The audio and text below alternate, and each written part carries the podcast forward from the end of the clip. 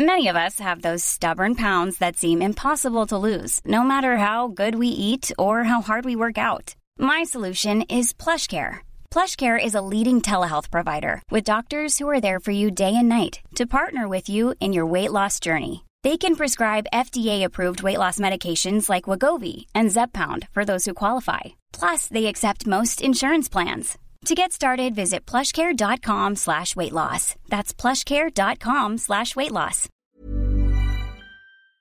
Cette semaine, je vais même pas faire de blague. Alors si c'est ça que vous êtes venu chercher, arrêtez immédiatement votre écoute et allez plutôt voir un plateau de stand-up. À moins que comme moi, ça soit votre angoisse. Et c'est compréhensible. Jingle.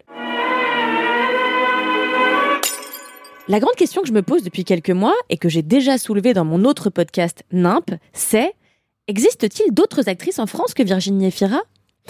Sérieusement, j'ai l'impression qu'elle est à l'affiche de tous les films. Et autant la mode des superstars de l'acting, ça me saoule dans la plupart des cas, autant souper de Virginie Efira matin, midi et soir, je n'y vois aucun inconvénient. Il faut dire que l'actrice de 46 ans s'est tout joué, de la religieuse italienne pétrie de désir dans Verhoeven à la belle-mère effacée dans le dernier Rebecca Zlotowski. Celle qui a commencé à la télé puis s'est illustrée dans la comédie est aujourd'hui surtout abonnée aux drames intimistes où elle peut dévoiler toute l'étendue de sa palette d'actrices. Cette année, elle est à l'affiche d'un film qui a concouru à Cannes, j'ai nommé L'amour et les forêts de Valérie Donzelli, adapté du roman éponyme d'Éric Reinhardt. Alors personnellement, j'avais très peur de cette adaptation. Déjà parce que ma mère m'avait passé le bouquin il y a des années et que j'avais pas pu aller jusqu'au bout. La faute sans doute a de trop grandes similitudes avec l'une de mes histoires passées que ma famille et moi essayons d'enterrer à force d'efforts. C'est d'ailleurs le moment de placer ici un trigger warning, violence psychologique et violence conjugale. Si le sujet est sensible pour vous, n'hésitez pas à quitter cette écoute et à plutôt vous régaler du dernier épisode du seul avis qui compte sur La Petite Sirène. Promis, j'y fais plein de blagues sur le charisme inexistant du prince Eric et à la laideur des personnages en 3D. L'amour et les forêts, ça raconte l'histoire de Blanche, une prof de français qui tombe amoureuse d'un dénommé Grégoire lors d'une fête. Grégoire, c'est lui dire ce qu'elle a envie d'entendre. Il lui dit combien il la trouve belle, désirable, intelligente. Il la couvre d'attention, de compliments, lui propose des escapades amoureuses, des dîners, des promenades parisiennes. Et puis quand elle tombe enceinte, il lui propose, ou plutôt lui impose, de déménager.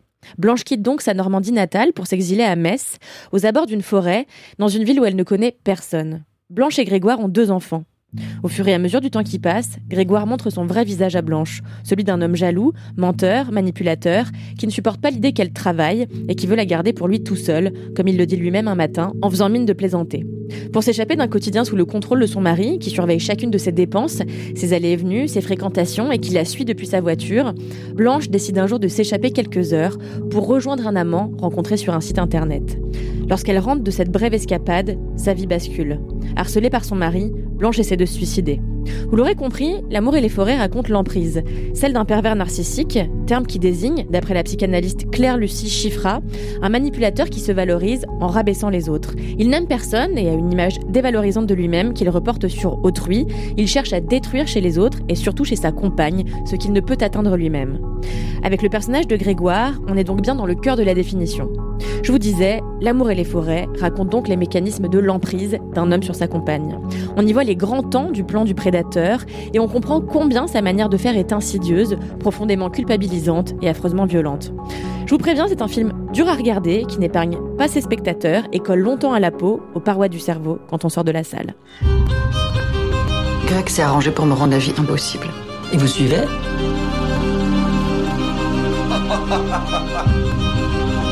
T'étais où Je veux que tu répondes à la moindre de mes questions. T'étais où Oh Blanche, je t'aime tellement.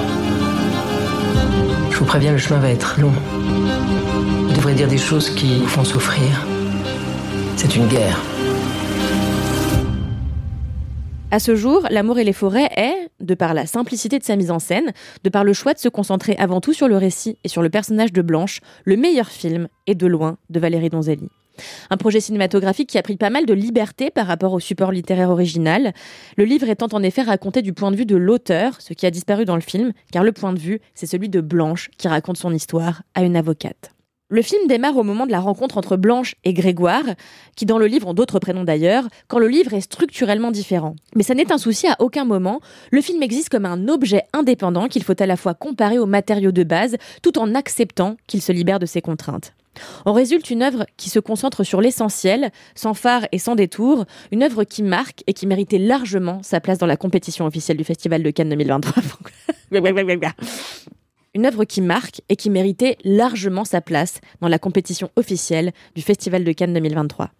Même si personnellement, plusieurs éléments du film m'ont gêné, notamment les passages chantés, notamment les moments où les personnages dansent, ce qui me fait cringe à un degré stratosphérique, et j'ai l'impression que c'est un procédé non seulement un peu éculé, mais qui traduit aussi un manque d'idées au bout d'un moment. Euh, comment est-ce qu'on pourrait montrer de la complicité entre deux amants? Si on les faisait chanter et danser? Euh, Franchement, moi je suis en couple depuis toujours avec différents types, et à aucun moment j'ai dansé un slow, parce que déjà, qui danse des slows en 2023 Bref, à part quelques éléments de mise en scène, j'ai trouvé l'amour et les forêts radical, profond et tellement essentiel. Mais si vous avez envie de passer un moment un peu léger, je vous conseille plutôt cette semaine d'aller voir Le Croque-Mitaine. Allez, adieu